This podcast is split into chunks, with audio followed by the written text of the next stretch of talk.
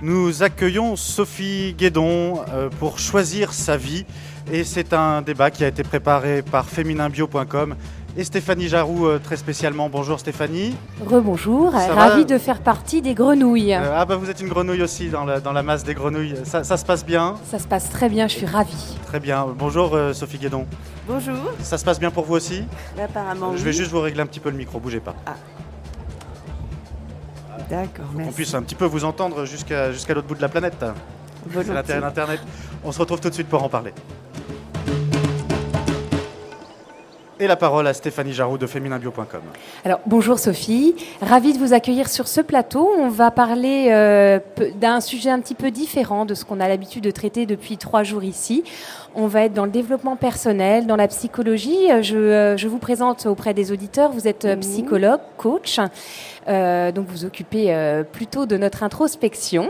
Et aujourd'hui, on a choisi comme thème euh, choisir sa vie. Alors pourquoi? Parce qu'effectivement, on se pose tous à un moment donné la, question du choix, que ce soit professionnel ou personnel. il y a toujours des choix à faire.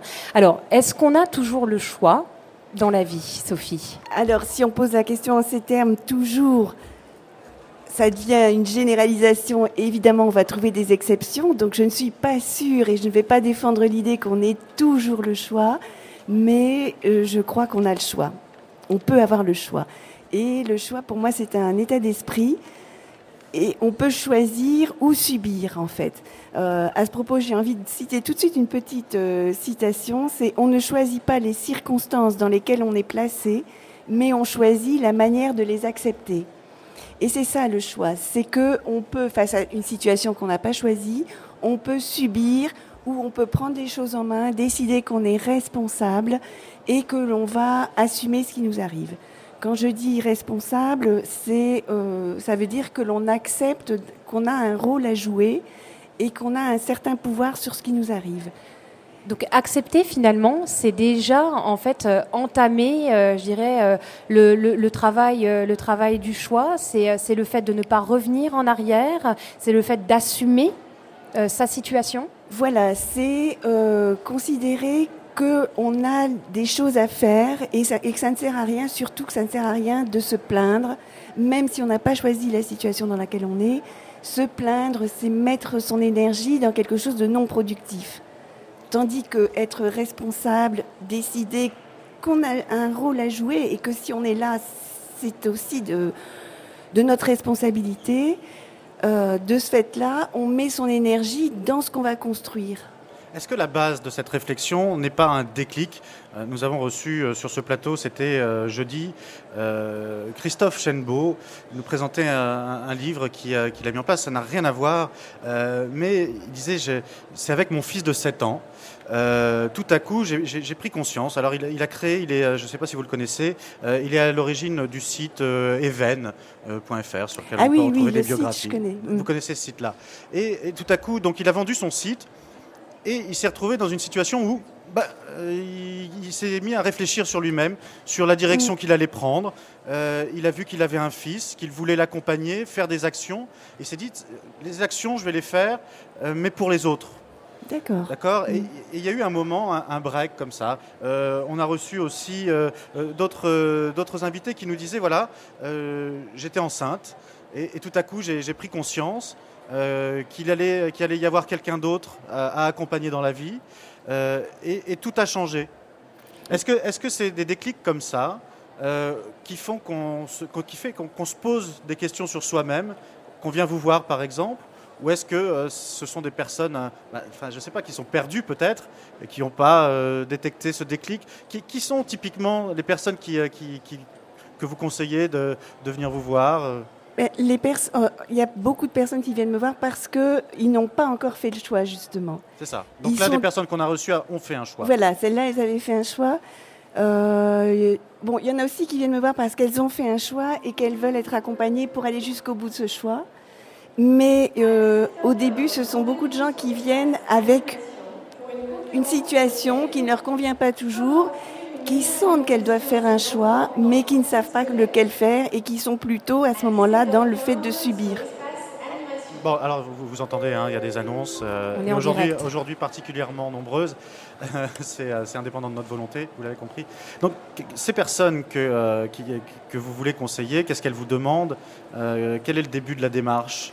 Mais, l- alors, je ne vais pas faire de généralité, mais il y a un certain nombre de personnes qui viennent parce qu'elles ont quelque chose justement qu'elles n'avaient pas choisi, qui leur arrive, et qu'elles sont obligées de faire face. Typiquement Un décès peut-être euh, Oui, un divorce. Un décès, une perte d'emploi. En- en gros, c'est un coup dur, en général. Voilà. Hmm.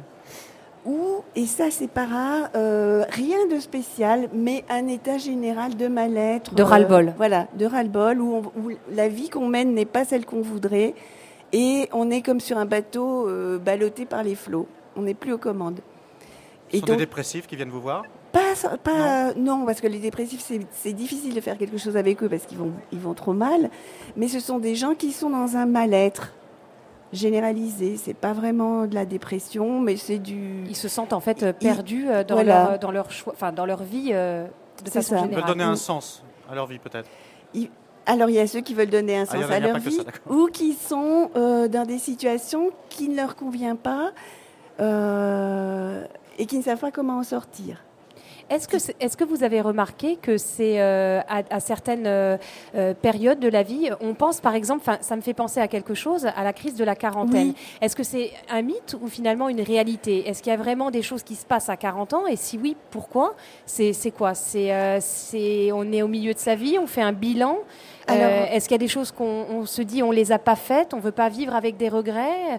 Qu'est-ce qui se passe à ce moment-là la crise de la quarantaine, en fait, d'après ce que je vois, elle ne se situe plus du tout à la quarantaine. Elle se passe beaucoup plus tôt. Alors que la durée de vie est plus longue. Oui. La quarantaine, c'était à peu près le mi-temps de la vie professionnelle. C'est ça. Et maintenant, euh, ça vient beaucoup plus tôt. La crise, de, de- au- ce qu'on appelle la crise de la quarantaine, ça peut avoir plusieurs aspects, mais au niveau professionnel, il y avait une crise de la quarantaine qui était de se dire euh, j'ai encore la moitié de ma carrière devant moi.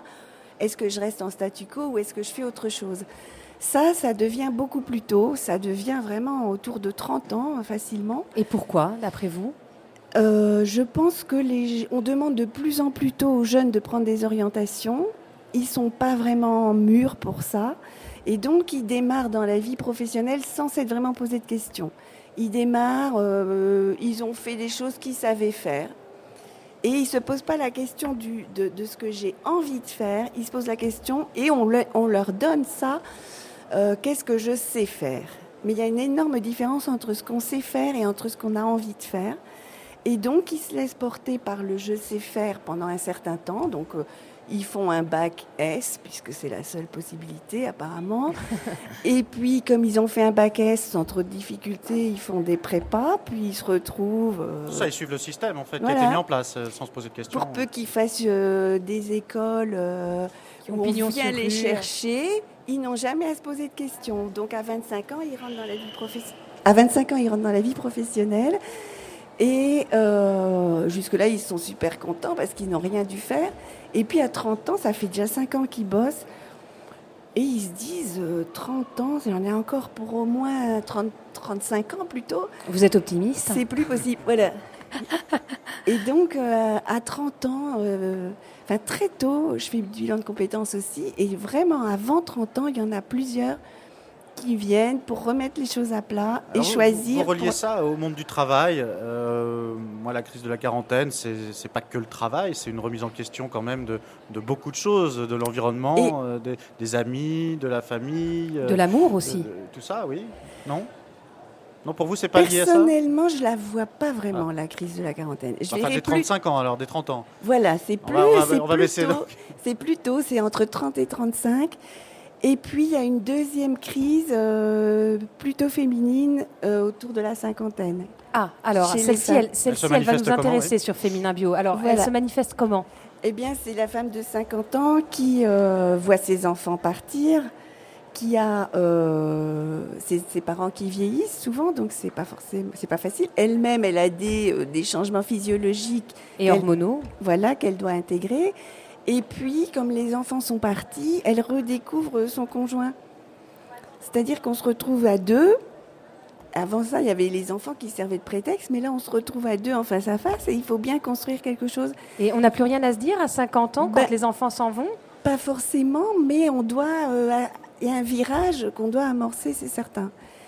Et notamment, euh, au niveau du couple, il se passe des choses. quoi. C'est pas qu'on n'a rien à se dire, mais euh, on doit construire quelque chose. Est-ce qu'il faut réécrire une histoire après, euh, effectivement, après des événements comme ça? Les enfants grandissent, on se voit vieillir. Il faut réécrire une histoire, il faut se redécouvrir. Est-ce qu'il y a des, clés, des, chemins quand même à, donner pour les, auditeurs qui nous, écoutent et qui s'interrogent sur leur vie? Il y a effectivement des questions à se poser sur le. À 50 ans, on est encore finalement euh, jeune, on a encore euh, facilement 25 belles années devant soi.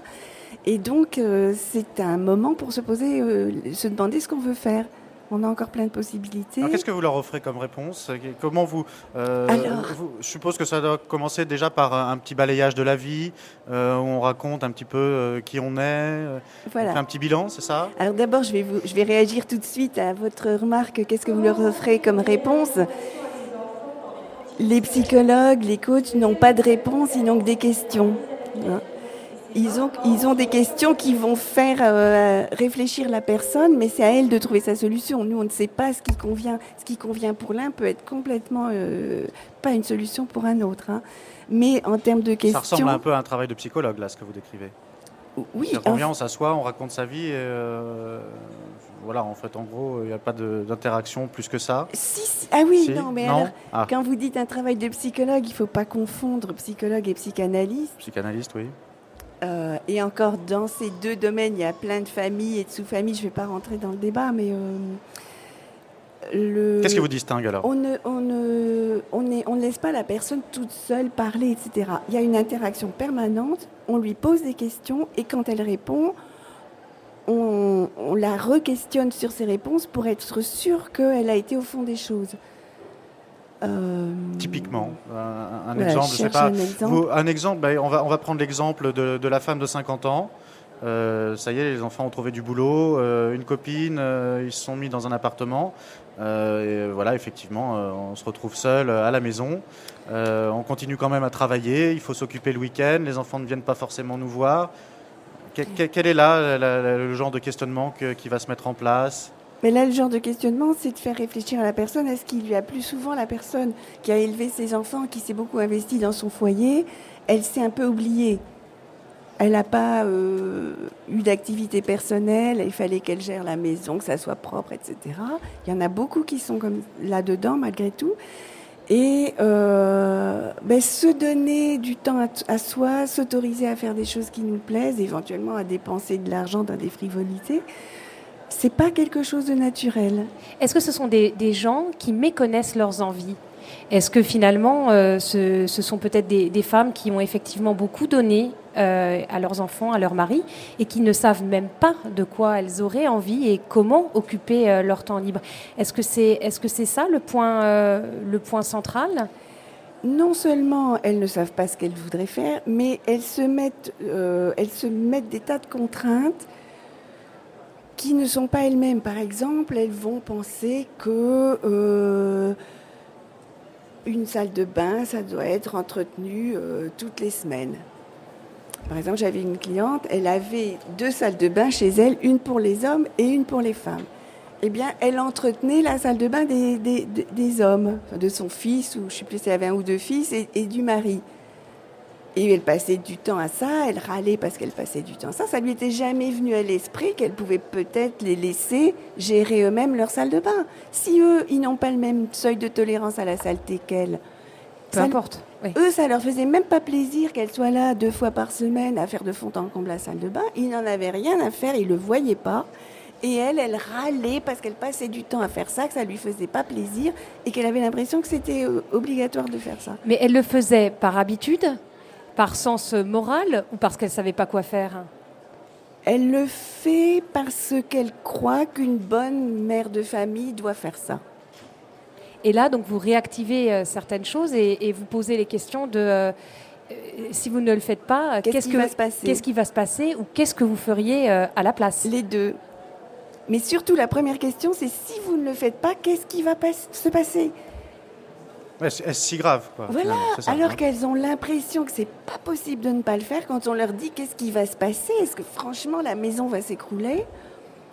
Et quand, quand, euh, quand, quand, vous dites euh, il, va, falloir retrouver des occupations, etc., moi je serais tenté de dire bon, bah, tu regardes dans les pages jaunes et tu vas trouver une association qui font du tricot, il y en a qui, qui vont au club de. Vous y allez, Frédéric, du tricot, pas, du tricot. Encore, pas encore, non, non, mais j'ai autour de moi des. bon, alors, effectivement, elles ne sont plus actives. Elles ont passé le cap de la retraite et euh, on, passe une période où... Euh, Quoi que le tricot redevient à la mode. Il y a du tricot, euh, il y a le club de bridge, il y a des concours de cartes, il y, a, plein d'activités qui se déclarent comme ça, mais en fait, somme toute, c'est très banal. Vous les orientez sur quel genre d'activité Non, c'est pas moi qui les oriente, qui... Mais en général... Alors quel est le choix? Ils s'orientent vers quoi, naturellement? À quoi on ne pense pas et on se dit bah oui finalement euh, je pourrais faire ça. C'est quoi c'est aller au cinéma au théâtre euh, avoir une activité euh, sociale toutes sortes? Il y a pas mal de gens par exemple qui aiment les animaux et qui ont envie de faire du bénévolat dans des associations d'animaux par exemple. Parfois ça peut être faire du sport. Il y a pas mal de, femmes qui ont complètement oublié le sport et qui s'y remettent tardivement. tardivement. Ou une activité artistique aussi beaucoup de, personnes découvrent. En fait, pour revenir à, ce, à, ce, à cette question du choix, c'est des choses peut-être probablement auxquelles elles avaient renoncé. Oui. Parce qu'elles ont adopté une vie, euh, une vie de, de mère, une vie mm. de responsable de foyer, qu'elles avaient enfouies et qui ressortent euh, effectivement aux âges où. Euh, c'est ce que j'allais dire à monsieur, en fait, c'est que la question ne se pose pas de qu'est-ce que je pourrais faire, ça, hein, elles le savent, mais c'est est-ce que je peux m'autoriser à le faire? C'est plutôt ça. On est vraiment dans, l'autorisation. On n'est pas dans euh, je ne sais pas de quoi j'ai envie, je ne sais pas quoi faire. On est, on est encore dans ce, dans ce schéma de vie où euh, les femmes euh, se demandent si elles ont le droit de faire ceci ou cela. On est vraiment encore là-dedans. C'est pas dans. Ça se pose pas comme ça. C'est pas est-ce que j'ai le droit de, mais c'est j'ai tellement fait autrement que c'est devenu une seconde pas de faire autre chose. Voilà, c'est ça. Et je sais pas, ça, signifierait qu'on euh, on a besoin de se faire aider, donc, puisqu'on vous consulte, euh, pour se réinventer une nouvelle vie. Est-ce que ça reviendrait à ça? Certainement, oui, puisque c'est ce qui se passe. C'est qu'on me consulte. Mais on me consulte peut-être pas avec cette demande-là euh, au départ. On arrive en me disant ça va pas. Voilà, ça ne va pas. Je ne sais pas pourquoi. Je supporte plus rien. je suis dépressif, me dit-on, alors que c'est pas forcément le cas. Euh, je veux quitter mon mari ou j'en sais rien. Alors que finalement, c'est pas forcément. Euh, le problème n'est pas là, n'est pas dans le couple ou n'est pas dans l'état dépressif, mais il est plutôt, euh, il est plutôt ailleurs dans, ce que moi je, je veux faire, ce que moi j'ai envie de faire. C'est ça. Comment je veux réorganiser ma vie? Si on prenait l'exemple donc du trentenaire euh, malheureux d'avoir suivi euh, le système et puis de, tout à coup euh, se poser des questions sur son avenir, là, on, est dans quel cas de figure Quels sont les questionnements? Là, la question, là, c'est plus qu'est-ce que je veux faire? Cela en plus, enfin, parce que c'est professionnel, donc c'est plus engageant. C'est plus engageant de, choisir une activité professionnelle que de se mettre à faire du sport ou de la peinture. Euh, donc euh, là, il faut repartir à euh, ce qu'on aimait faire quand on était jeune, etc. Et, et donc redécouvrir le, ce qu'on aime faire et se débarrasser de ce qu'on sait faire.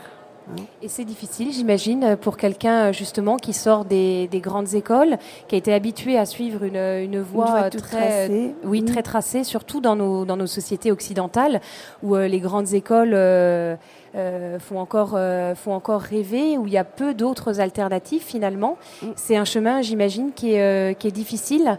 il faut laisser de côté ce qu'on sait faire pour écouter finalement son cœur. C'est ce que vous êtes en train de nous dire Oui, oui, tout à fait. Alors ça va être difficile suivant, la difficulté va être selon euh, le moment de vie où on est. Si on est encore indépendant ou qu'on n'a pas d'enfant, qu'on n'a pas acheté de maison par exemple, on peut faire des virages à 90 degrés assez facilement. Quand on a des enfants, quand on a acheté une maison, là ça devient plus difficile.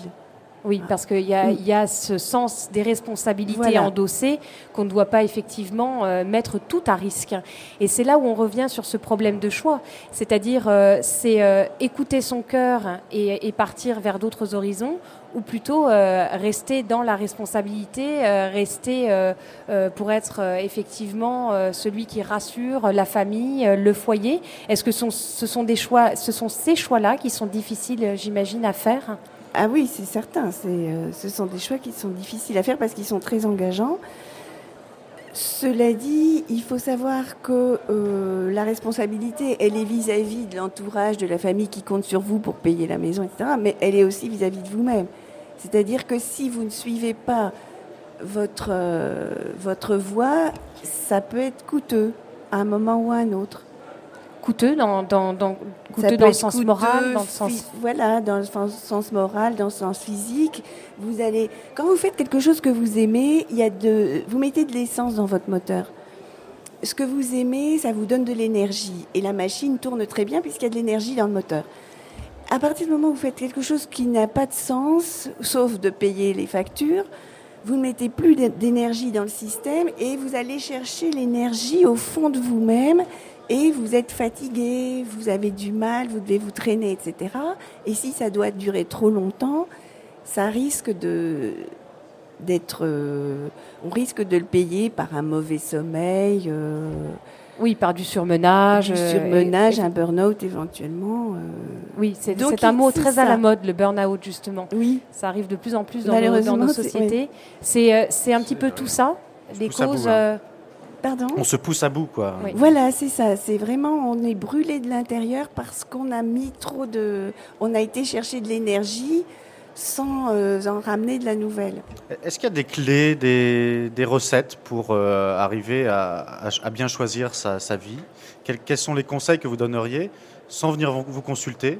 C'est-à-dire, je ne veux, pas griller euh, toute votre clientèle, mais Oui. euh, c'est- c'est-à-dire un conseil, un conseil à nos auditeurs et pour soi, euh, je sais pas, l'idée qui me viendrait à, à l'esprit, c'est écouter son cœur, par exemple. Ça peut être suivre ce, suivre ce, ce chemin-là. Ici, nous avons rencontré énormément de personnes qui ont décidé, comme chemin de vie, de, de protéger la nature, Mhm. de, de faire du bien à la nature.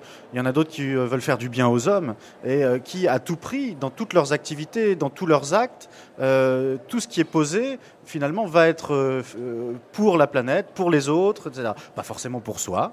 Euh, ce sont des personnes qui, en général, ont réussi à, à faire un petit bilan de qui ils étaient et se mettent en- enfin au service des autres. Mais quand on n'a pas encore bien trouvé sa voie, qu'est-ce que- qu'est-ce qu'on peut dire à tout le monde?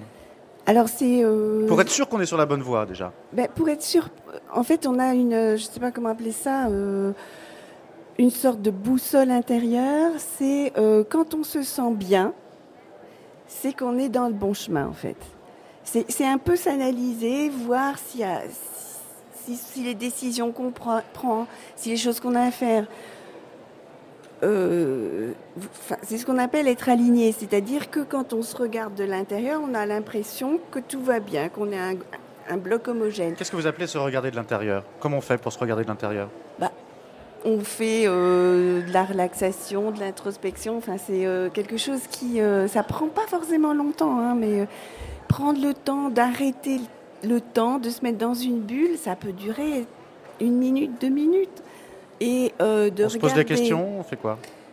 On se met en silence et on, on s'intériorise, on fait plus attention à ce qui se passe autour de soi et on regarde à l'intérieur de soi si on est serein, tranquille. On passe en revue un petit peu euh, la vie personnelle, peu. la vie professionnelle, euh, ses, ses envies, et on fait un petit peu un bilan de, de tout ça en se disant bon, globalement, euh, je suis alignée. C'est Voilà. ça le. Faire le point sur, sur, sur là où on en est, c'est ça un peu? Être aligné, c'est plutôt euh, la question de tête, cœur et corps. C'est-à-dire que euh, Là, ça parle quoi? Chakra euh, On non, est sur le non, yoga même pas. même pas C'est non? euh, bah, le mental, le fi- le- le l'émotionnel et, euh, Et le, le corporel. C'est-à-dire que quand nos pensées sont en accord avec nos actes, en général, nos émotions sont, Suivent. sont tranquilles. Oui. Voilà.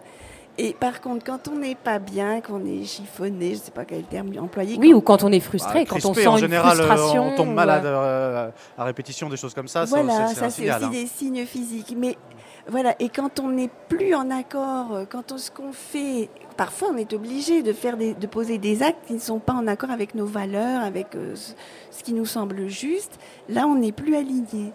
Et euh, pour aller bien, la, la préoccupation qu'on doit avoir, c'est de retrouver l'alignement. C'est vraiment le signal qui nous dit, tu es dans le bon chemin, tu peux continuer. En gros, c'est se sentir bien. Il faut, Voilà. il faut trouver à tout prix le moyen de se sentir bien. C'est ça. Si on pas- n'arrive pas à trouver, on vient vous voir. On vient voir où on trouve de, on, cherche en tout cas des solutions. Pas- je ne suis pas la, la- la- la seule solution Non, possible. je me suis de retrouvé par hein. exemple dans un cas, un cas de figure où euh, je me dis je m'engage, euh, je, je veux moi aussi mener une action forte.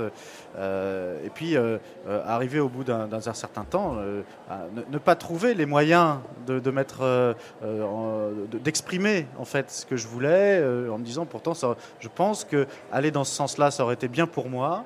Et puis ça ne m'apporte que des euh, contrariétés. Hum, Alors bon, on se retrouve euh, régulièrement confronté à des obstacles. Il faut aussi savoir peut-être abattre les obstacles et ne pas non plus baisser les bras devant chaque obstacle. Ou alors il faut euh, fuir les obstacles. Non, ça c'est vrai. Quelle que est votre logique ben, Ça c'est, j'ai, pas de réponse unique là-dessus. C'est vrai que c'est. parfois on dit que quand les choses sont bonnes pour vous, on va, tout va se placer comme. Oui. Tout se met en Tout se route, déroule, Voilà, euh, comme facilement. un tapis, tout se déroule facilement. Comme Voilà. si c'était une évidence. Il y a fait. des moments comme ça dans la vie où on C'est a des moments vraiment- seulement. Il y a ça, mais il y a aussi euh, des moments où, comme si on voulait, comme si euh, l'univers, le destin, euh, la vie, quoi, voulait venir tester notre, notre volonté de faire quelque chose. Et là, elle nous amène des obstacles pour voir si on va renoncer dès le- la première euh, difficulté ou pas. Mais c'est pas Et les forcément deux négatif. existent, je pense. Ce n'est pas forcément négatif. Les Non. obstacles peuvent être euh, effectivement là pour éprouver euh, notre, notre volonté, l'amour du projet euh, qu'on souhaite voir réalisé. L'obstacle, ça peut être une marche. Oui, c'est ça. Hein ça peut être une on, est, on est marche. devant la marche, mais on voit pas qu'il faut la gravir. Ou ça peut être aussi une façon d'affiner ce qu'on souhaite. Parfois, quand on, op- quand on se retrouve devant un obstacle, on, on dit bon, ben ça, ça ne va pas. Peut-être que je pourrais essayer autre chose et on découvre une autre, euh, une autre option qui nous convient bien. Voilà, on va, on va bientôt s'arrêter. Donc, si, si vous avez un mot à ajouter, Stéphanie, vous pouvez y aller. Je- juste, je voudrais qu'on rappelle, c'est c'est quoi votre métier? C'est coach en développement personnel, c'est ça? Voilà. C'est ça. Et on, on peut, on peut venir vous voir. Vous avez un site internet? On peut venir me voir. J'ai aussi un, plutôt un blog qui s'appelle Esprit de succès où je, je- je- j'écris des articles sur différents thèmes et euh, donc j'échange aussi avec les gens qui laissent des commentaires sur les, sur les, dans les commentaires. Donc c'est euh, espritdesuccès.com. Voilà, donc je rappelle, merci Sophie, je rappelle que vous êtes euh, donc coach en développement personnel. Je vous remercie beaucoup de- d'être venu euh, jusqu'à nous. Euh, on a appris pas mal de choses sur le développement personnel, sur comment, comment bien choisir sa vie, Frédéric. C'était parfait, intéressant.